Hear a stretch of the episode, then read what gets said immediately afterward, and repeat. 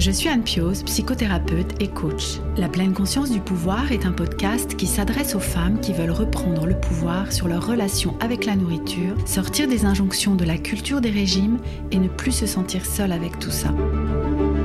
Dans ce podcast, je partage des outils, des réflexions. Je vous parle aussi de pleine conscience et d'introduire dans votre quotidien plus d'observation de votre propre fonctionnement. Je vous propose également des témoignages de femmes qui vivent ou ont vécu un trouble du comportement alimentaire ou une relation compliquée avec leur alimentation. Leurs témoignages vous permettront, je l'espère, de réaliser que nous sommes nombreuses à nous retrouver prises au piège de cette relation toxique. Je vous laisse avec l'épisode du jour. J'ai été éduquée avec cette notion de euh, alimentation pour euh, gérer ses émotions. J'ai commencé à avoir ce truc de je me restreins la semaine et puis le week-end avec cette fameuse réserve hebdo, j'en profite. J'ai fait une dépression et j'ai commencé à manger. Et à manger, manger, manger, manger, manger, manger, manger.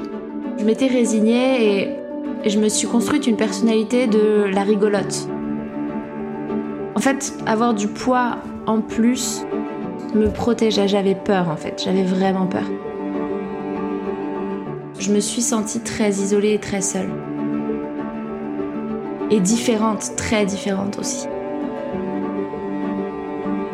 J'ai commencé à entamer un travail d'amour de moi. Notre corps, il est extraordinaire en fait.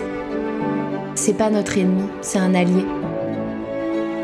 C'est ça, c'est sa puissance en fait. C'est qu'il est puissant, il est puissant mon corps.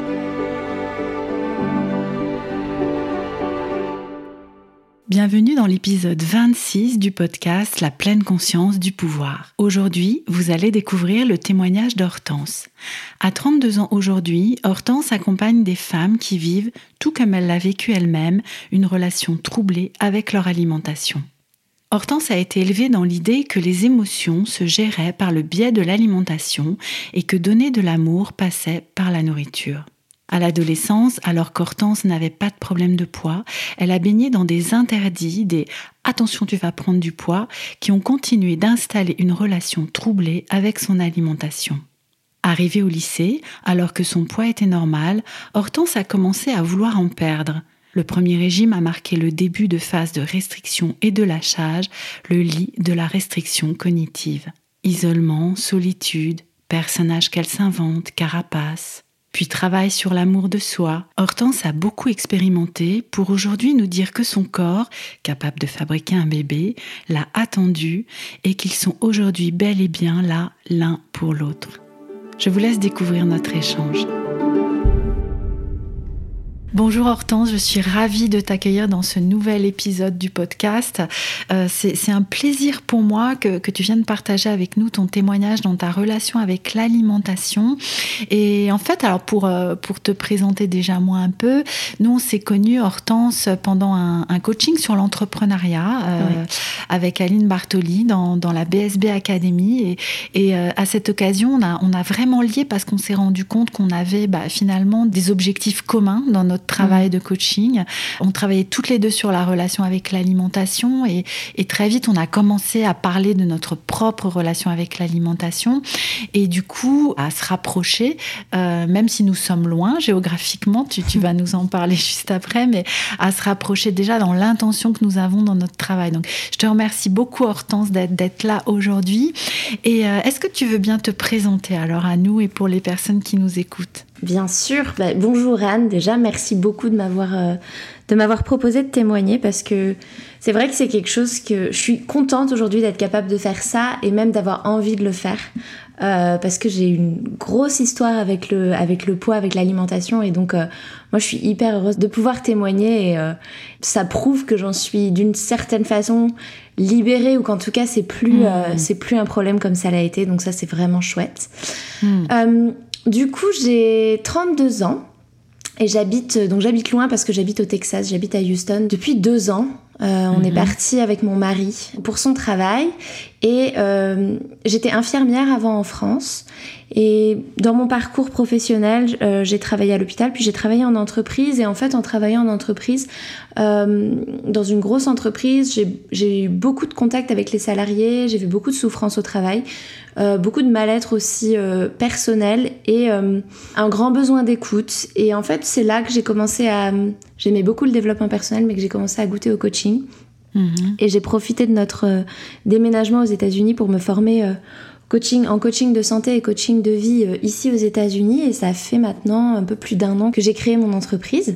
Mhm. Et depuis à peu près euh, un peu plus de six mois que j'accompagne les femmes à perdre du poids en travaillant sur leur relation à l'alimentation, retrouver une connexion à leur corps, à la faim, à la satiété, euh, pour mettre de côté tout ce qui va être régime, se taper dessus et vraiment retrouver de l'amour de soi et, et une forme de une forme de bien-être et d'acceptation de qui on est pour avancer comme ça.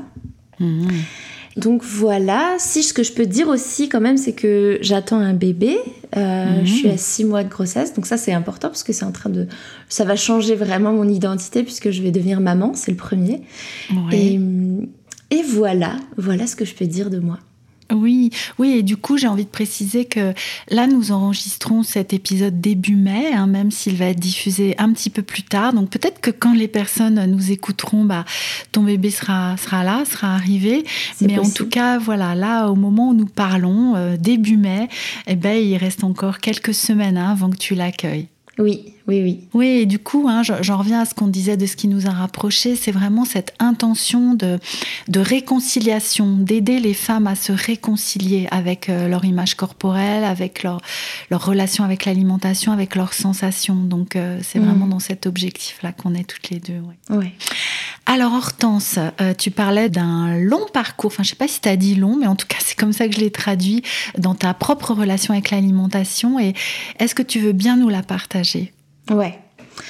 Alors, je pense que je vais faire, euh, je vais faire chronologique. Chronologiquement, je vais repartir en arrière.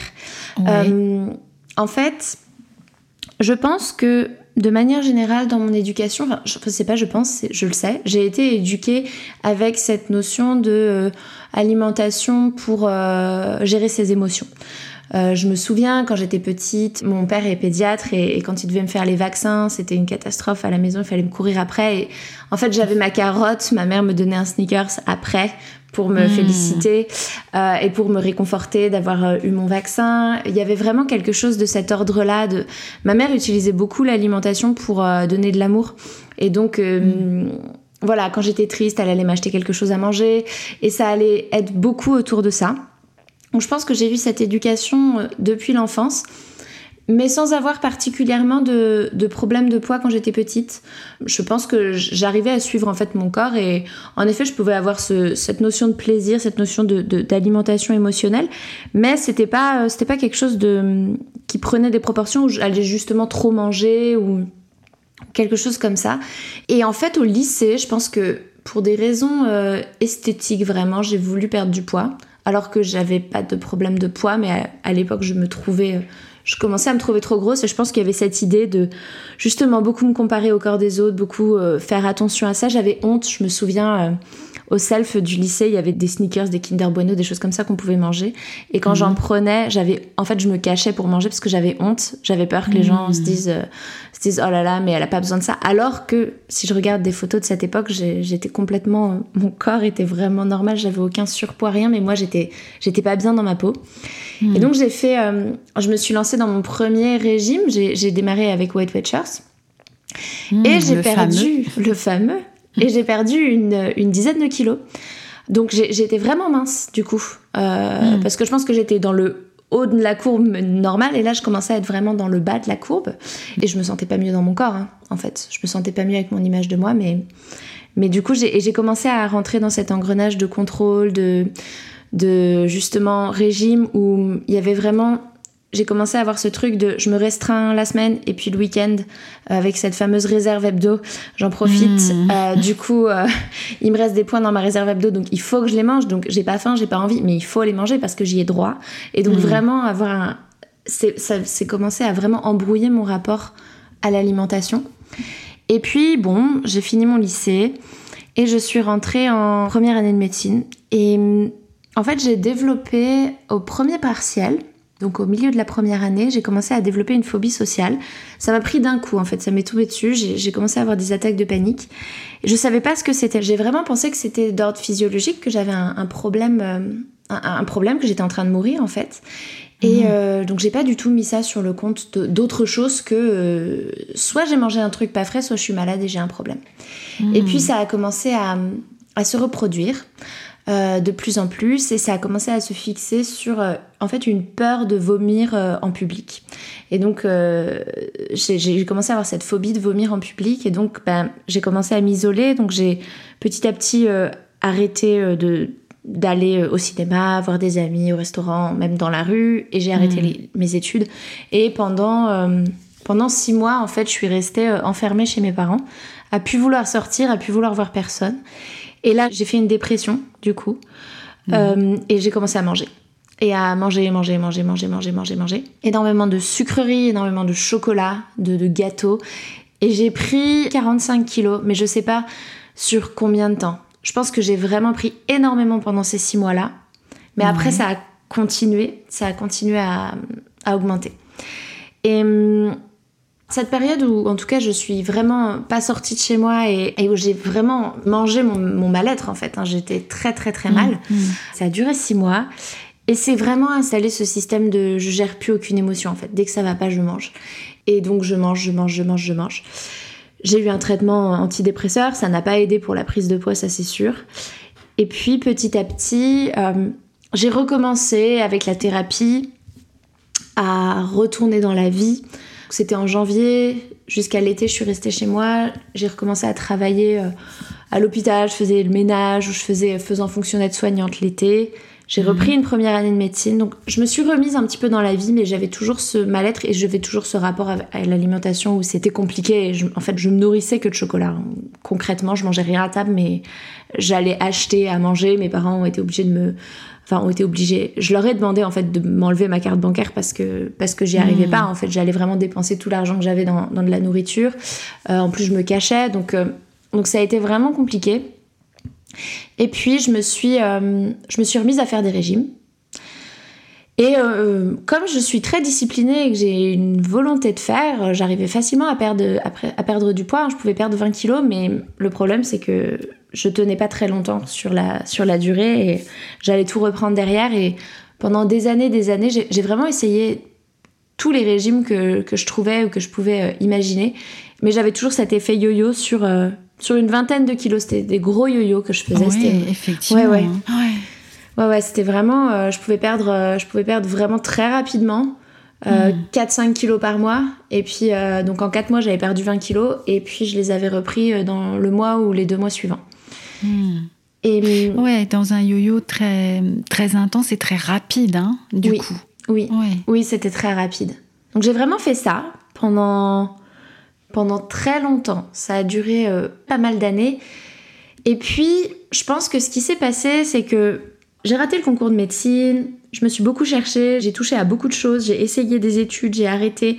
J'avais toujours encore ce problème d'angoisse, de phobie sociale qui revenait. Ça restait compliqué pour moi et je pense que au bout d'un moment, j'ai commencé à être, euh, à être mieux dans mes, dans mes baskets, en fait, à être mieux dans ma vie.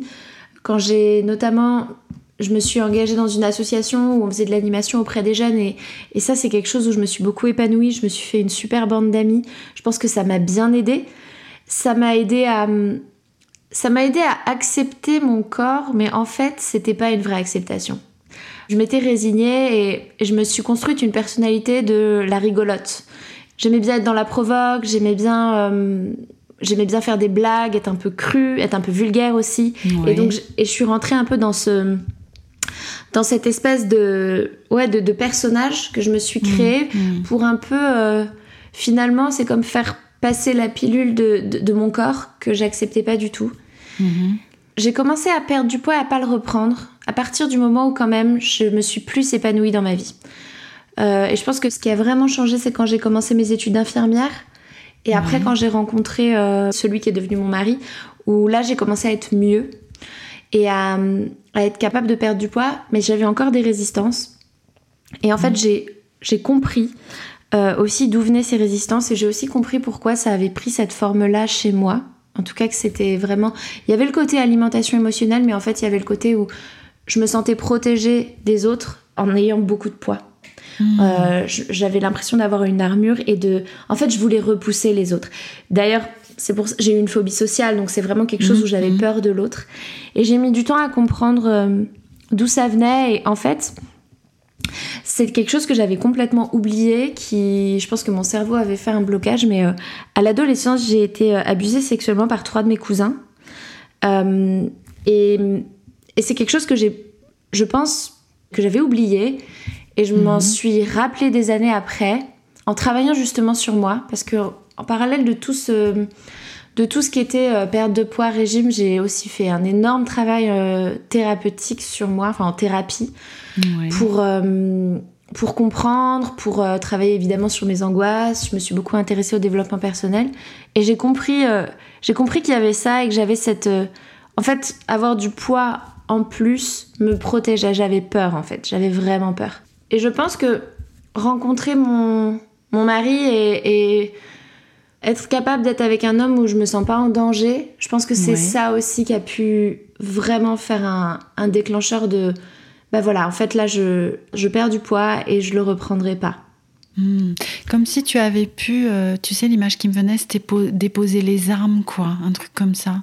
Lâcher quelque chose de cette armure, hein, c'est un peu de ça dont tu parles, de, de cette armure que tu avais construite petit à petit. Euh, non seulement avec le, corps, hein, avec euh, euh, le corps qui s'enrobe, mais, mais aussi avec ce personnage hein, que, que, tu, que tu jouais. Enfin, et, et, quand, tu, quand tu parlais de, de tout ce parcours, hein, là on est allé vite en fait. Des, Tu sais, moi je me laissais transporter dans, dans, dans, toutes ces vagues en fait que tu, que tu as traversées.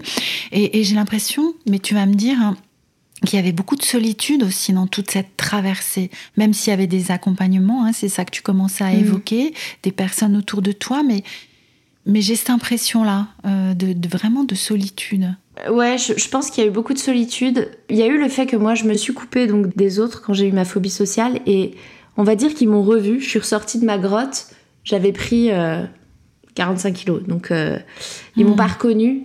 Et j'ai eu beaucoup de remarques de tu te laisses aller.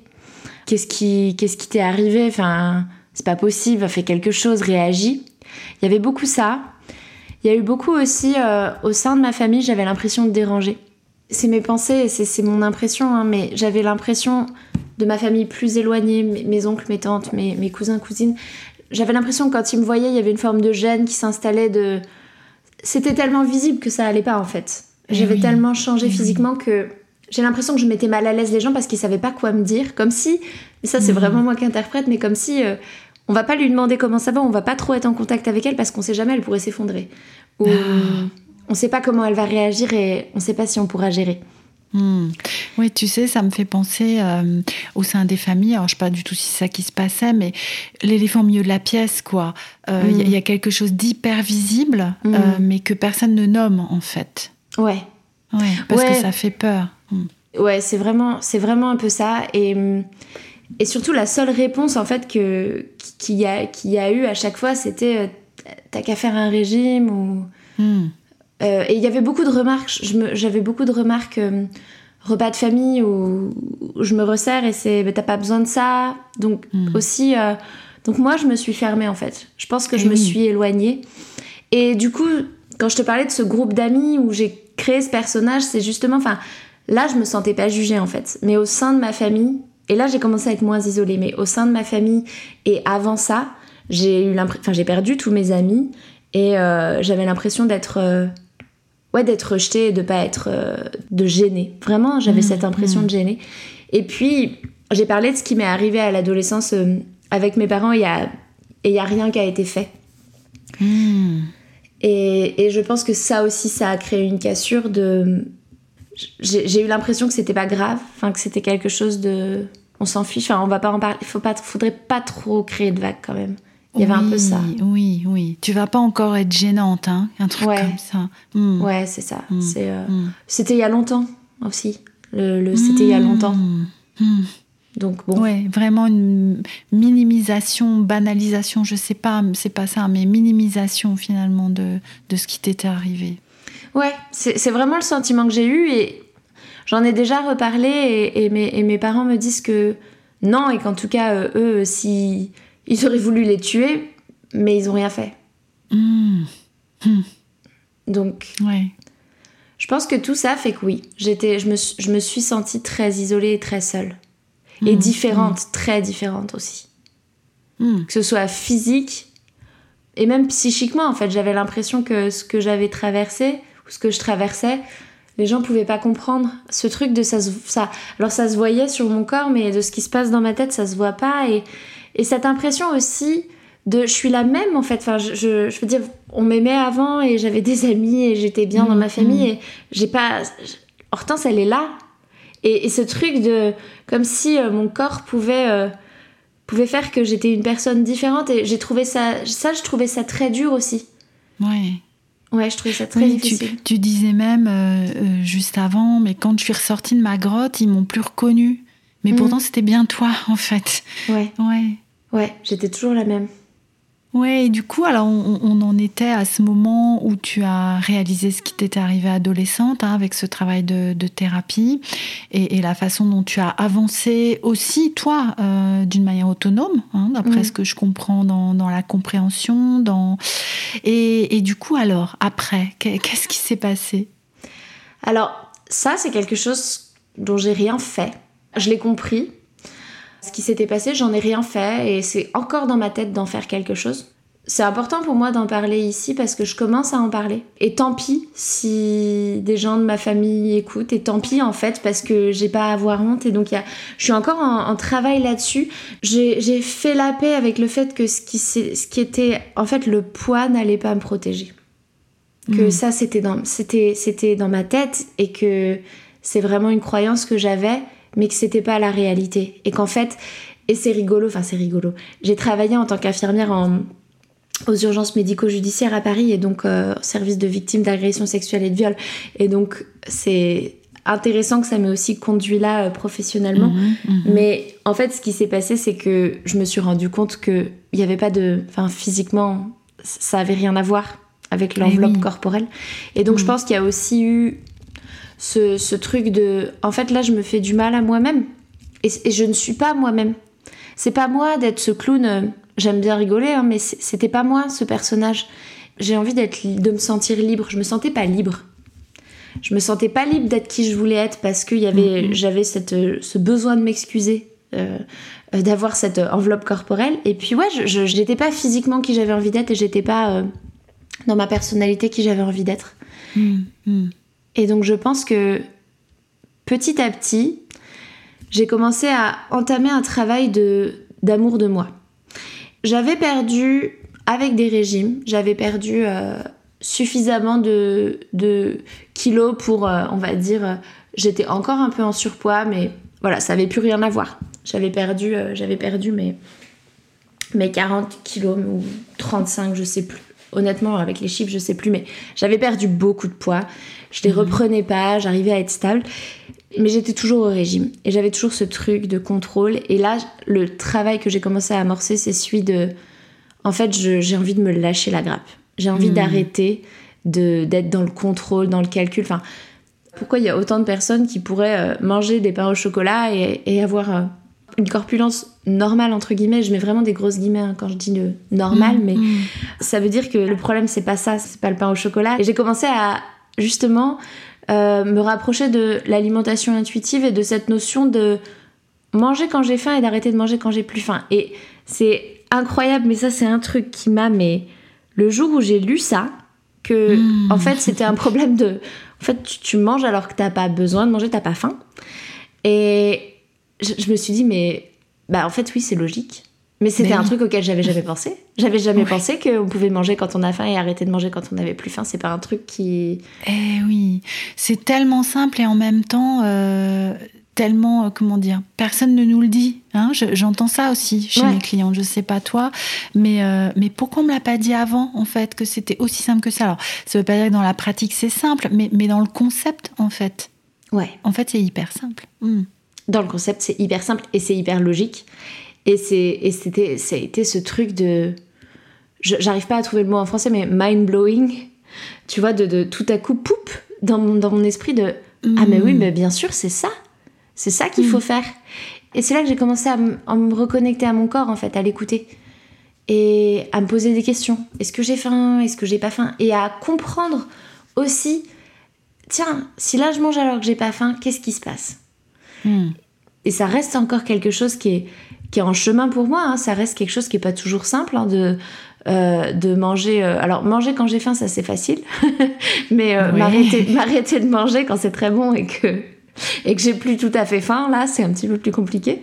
Ça reste encore un peu plus compliqué parfois, mais il y a vraiment ce truc aussi. Donc ça, ça a été la première étape et l'autre étape, ça a été de comprendre pourquoi je mangeais et de comprendre que manger, ça va pas calmer ma tristesse, ça va pas régler mes problèmes en fait. Et mm. hum, ça les règle sur le moment dans le sens où tout à coup je, ressens du plaisir et, je m'évade, je m'évade en mangeant un gâteau. Je suis, j'ai l'impression que du coup euh, je suis bien, mais en fait sur du long terme c'est plus ce rapport-là que je voulais avec l'alimentation. Mm. Et, mm. et j'ai appris à vivre mes émotions. J'ai appris à plus en avoir peur et j'ai appris à me dire que bah c'était ok et que et aussi de de ce truc d'accepter que la vie ce c'est pas tout le temps drôle et que c'est pas mm. tout le temps je suis pas on n'est pas fait pour être heureux tout le temps et que c'est ok il y a eu vraiment aussi un truc euh, d'acceptation que ça fait partie de l'expérience humaine de mm. que ça aille pas à des moments et, et, et, et, le fait de plus en faire un drame de plus paniquer à l'idée de oh, mais là je me sens pas bien mais là j'ai de l'angoisse ou là j'ai peur je suis stressée euh, bah oui, bah t'as peur, bah, c'est normal en fait, là t'as peur, tu vas faire un truc nouveau, enfin c'est normal, c'est pas hmm. grave. Un peu un truc hmm. comme ça de dédramatisation. Et, je pense que ça, ça c'est ce qui m'a permis de petit à petit déjà m'apaiser m'apaiser dans mon, rapport à l'alimentation. Euh, et aujourd'hui c'est plus un problème. Et ça c'est ça c'est génial. J'ai plus de culpabilité. Euh, j'ai plus de culpabilité à manger euh, mmh. certaines choses. Et mmh. j'ai l'impression d'avoir retrouvé vraiment de la liberté par rapport à ça. Et ouais, et, et, du coup, c'est quelque chose, je m'en suis rendu compte particulièrement dans, au début de ma grossesse où je pense que j'ai eu un petit épisode un peu dépressif au début. Dans le premier trimestre, c'était pas facile. Et, et en fait, bah, je l'ai accepté. Et c'est là que je me suis dit que j'avais fait vraiment du chemin. C'est que je me suis, mmh. j'ai eu peur parce que je me suis retrouvée dans des états de j'ai plus goût à rien et je suis là assise sur mon canapé à pleurer, je sais pas pourquoi. Et j'ai eu vraiment peur en me disant non, non, mais ça, peut pas recommencer. je savais que c'est possible avec les hormones, au premier trimestre ça peut arriver. Enfin, j'avais tout ce. Je savais que c'était quelque chose qui, mm, mm. pouvait arriver, mais j'avais peur et puis finalement de me dire bah aujourd'hui c'est comme ça, puis demain ça ira peut-être mieux. De plus m'enfermer dans un truc. Et donc il y a eu vraiment, ouais, il y a, eu vraiment ce. J'ai lâché les régimes pour. Euh, écouter mon corps et puis j'ai compris que j'avais des émotions et j'ai compris qu'en fait mes émotions c'était pas la fin du monde. Et je suis encore en chemin par rapport à ça tu vois. C'est pas c'est pas un truc qui est euh, et je, je, suis pas sûre qu'un jour euh, ce soit complètement fluide de tout le temps vivre ses émotions et, mais il y a vraiment euh, ce travail qui m'a permis de me me libérer par rapport à l'alimentation et de comprendre que en fait m'intéresser à ce qui, ce qui se passait vraiment dans ma vie. Mmh, c'est ça c'est ça, tu sais, parce que je reste avec euh, les, crises d'angoisse et, ces moments où, tu as fini par complètement, euh, comment dire, euh, te carapater, c'est ça qu'on dit, hein, mm. dans ta grotte parce que c'était tellement insupportable, toute cette angoisse, toutes ces peurs, à nous dire là, bah ouais, si j'ai peur, bah en fait c'est normal, je, je suis en train de faire quelque chose de nouveau tu vois mm. le, shift, quoi. le, chemin parcouru entre cette peur paralysante et qui se met partout dans ta vie, au point que tu te retrouves dans ta grotte, à pouvoir ben voilà, accueillir la peur. Et, et je suis tout à fait d'accord avec toi que euh, bien sûr que des émotions, bah, parfois il y en a que, que, nous avons du mal à vivre. Et la nourriture peut nous aider aussi dans ces moments-là. Et c'est pas grave à partir du moment où nous sommes dans cette conscience que, euh, que c'est un phénomène normal en fait. Mmh. Hein, c'est ça que tu dis euh, aujourd'hui. Hmm. Et, qu'est-ce, qui t'a accompagné alors dans ce cheminement-là? C'est, toi qui as fait tes recherches, qui a trouvé des ressources? Comment, comment tu t'y es pris? Hmm, Alors, il y a eu tout ce qui était thérapie comportementale et cognitive que j'ai fait pendant pas mal d'années. Oui. Et ça, c'était au début. Euh, après, je dirais que c'est pour tout ce qui est la question des émotions et de cette idée de manger quand j'ai faim, m'arrêter de manger euh, quand je suis à satiété, c'est à la fois moi, moi toute seule et mes recherches, mes lectures, parce que j'ai mhm. toujours été, euh, j'ai toujours adoré, euh, adoré lire et, et, adoré, ouais, j'ai toujours adoré ça, apprendre toute seule. Et je pense que c'est aussi quand j'ai démarré ma formation en coaching de santé aux États-Unis, où ça a été un des premiers concepts qui nous ont appris. Et c'est là que j'ai entendu parler, donc c'était il y a deux ans, c'est là que j'ai entendu parler d'alimentation intuitive. J'ai suivi des personnes sur les réseaux sociaux euh, sur justement l'amour de, l'amour de son corps. Euh, j'ai mm. participé à des euh, Love Your Body Challenge, des choses comme ça. Mm-hmm. et je me souviens encore, j'étais quand on venait d'arriver à, Houston et on, logeait dans un hôtel les deux premiers mois. C'était à l'hôtel que j'ai commencé à faire des challenges où j'expérimentais des choses de typiquement, bah, euh, aujourd'hui je peux manger absolument ce que je veux, mais le truc c'est de, de manger quand j'ai faim. Et je me souviens mm. d'avoir eu un paquet de Kit Kat au thé vert. C'est une passion chez moi, les Kit Kat au thé vert. et, et c'est très dur à trouver. Du coup, mon mari en avait trouvé, il m'en avait acheté. Et donc, j'avais ce truc et j'étais là. J'étais hyper excitée à l'idée de me dire aujourd'hui je vais manger des Kit Kat au thé vert et, et, si je veux manger que ça, je mangerai que ça et c'est trop cool. Et je me souviens d'avoir attendu la fin qui ne venait pas. En m'étant dit, euh, dans l'après-midi, je vais en manger et j'étais là, je voyais 3 heures, 4 heures, 5 ah. heures, j'étais là, putain, mais j'ai pas faim, merde, je veux manger mon Kit Kat. Mais comme je te disais que je suis, je suis obstinée ou, disciplinée, ou je voulais faire mon expérience, donc je me suis dit, et donc finalement, j'en ai mangé un en fin de journée et au bout d'un, je me suis dit, bah, j'en veux plus en fait. et là, la déception, il y a eu une déception. Et, et donc, je pense que c'est. C'est ouais, c'est ce qui m'a mis le pied à l'étrier par rapport à ça, c'est ma formation en coaching. Hmm. Où elle m'a introduite à des concepts et à des personnes qui du coup avaient fait cette formation et qui avaient euh, leur business et qui créaient des challenges et des choses auxquelles j'ai pu participer. Hmm. Et, euh, et, je pense que c'est comme ça que ça a démarré euh, pour tout ce qui était cette partie-là. Oui, puis j'entends vraiment ta, ta curiosité à, essayer des choses, en fait, à, te challenger, à, à, te dire, allez, je vais au bout de l'expérience, euh, je me suis engagée, enfin, quelque chose comme ça, quoi. Ouais, mm. j'expérimente beaucoup, j'expérimente beaucoup. Et, euh, et j'ai aussi, euh, après, via Esther Taïfé, du coup, découvert le, le livre euh, Les lois de l'obésité du docteur Jason Fung. et, et, ce livre, notamment, et, tout ce qui était aussi dopamine et, tout ce qui était hormonal, m'a beaucoup intéressé mhm. Et j'ai aussi beaucoup expérimenté sur moi d'arrêter complètement le sucre pour voir. Et je me suis. J'ai commencé aussi à affiner, c'était plus juste de la fin de la satiété, je pouvais déterminer les différents type de faim que je pouvais ressentir de en fait si j'ai mangé beaucoup de sucre deux heures après je vais ressentir quelque chose que j'apparenterais à de la faim et de comprendre ce que c'était. Et il y a eu aussi cette démarche un peu scientifique de comprendre mon corps comprendre ce qui se passe. Et je pense que ça il y a eu aussi un shift de en fait j'ai envie de faire du bien à mon corps et je comprends là ce qui se passe et je j'ai cette sensation et cette sensation est désagréable mais je sais ce que c'est. Et c'est pas que mm. mon corps il a il a besoin que je mange. Là c'est juste que bah, j'ai mangé euh, trois Kinder Bueno d'un coup et, du coup derrière j'ai cette sensation qui arrive et donc il y a eu aussi euh, toute cette expérimentation de me rendre compte que j'avais extrêmement soif après avoir mangé beaucoup de sucre ou j'ai vraiment expérimenté des choses comme ça pour essayer de comprendre et d'être la plus experte de mon corps pour que mm. ouais pour vraiment euh, vraiment être hyper au clair avec ce qui se passe à l'intérieur de moi.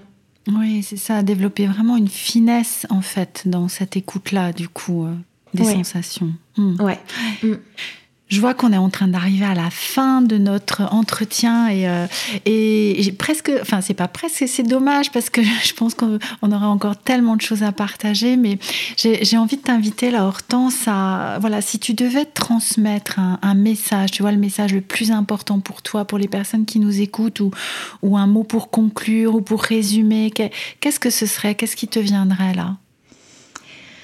Ce qui me viendrait, c'est que, c'est que notre, notre corps, il est extraordinaire en fait. Et que, et que c'est, c'est pas notre ennemi, c'est un allié.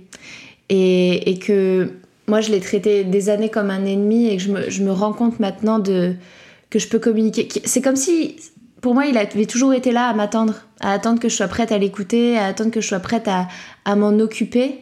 Et je me rends compte que J'ai pas forcément aujourd'hui l'enveloppe corporelle que je veux avoir euh, définitivement. Je suis pas arrivée au bout du chemin, mais, euh, mais d'être plutôt tournée vers de la gratitude, d'avoir ce corps qui me permet de faire plein de choses, plutôt que de me taper dessus et de, et de me restreindre et de me, et de me frustrer et de me faire du mal. Vraiment quelque chose autour de... Ça commence par l'amour de soi en fait. Et ça commence par reconnaître que euh, notre corps c'est notre maison. On a le corps qu'on a et qu'on l'aura toute la vie et, que il y a tellement à gagner à apprendre à l'écouter, à apprendre à l'aimer. Ouais, ce serait ça le message que j'aurais envie de transmettre. Hmm. Moi, je, trouve ça merveilleux la façon dont tu dis mon corps m'a attendu. Comme s'il était là, tu vois, patient. Et j'entends toute la bienveillance que tu as pour lui aujourd'hui en disant ça, en fait. Hmm. Et ouais, je trouve ça très, très émouvant. Moi, en tout cas, moi, c'est un message qui me touche beaucoup.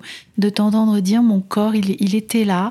Il s'est plié, entre guillemets, euh, à ce que je lui ai fait endurer. Hein. Je, je pense que, tu seras d'accord avec moi pour dire les choses comme ça. Et c'est ce que j'entends chez beaucoup d'entre vous, ça, ce message-là. Euh, il était là, il a enduré. Et, et aujourd'hui, ben voilà, c'est un compagnon de route précieux pour moi que j'ai envie de, de préserver. Et, ouais, ouais, vraiment, là, je, tu vois, je, je, je cherche un peu les, les, mots pour dire à quel point je trouve ça touchant, le fait que tu dises mon corps m'a attendu. Ouais.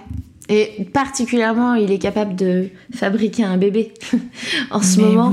Et particulièrement là, je reconnais sa puissance et, et, et ouais, c'est ça, c'est sa puissance en fait. C'est qu'il est puissant, il est puissant mon corps. Ouais, quelle incroyable chose il est en train de faire là. Mm. Je te remercie beaucoup Hortense pour euh, la sincérité de ton partage et, et toutes ces choses précieuses que, que, tu nous as transmises dans, dans cet entretien que, que nous venons d'avoir. Je te souhaite une très belle fin de grossesse et d'accueillir ton, ton bébé euh, merveilleusement bien, le, le mieux possible et, euh, et, dans tout ce que je peux te souhaiter, lui souhaiter, vous souhaiter, en fait, pour la suite de cette aventure-là de, maman maintenant.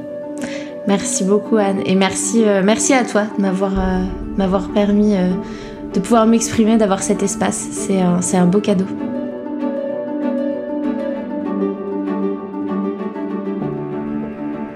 Merci d'avoir écouté cet épisode et merci à Hortense de nous avoir partagé son cheminement si inspirant.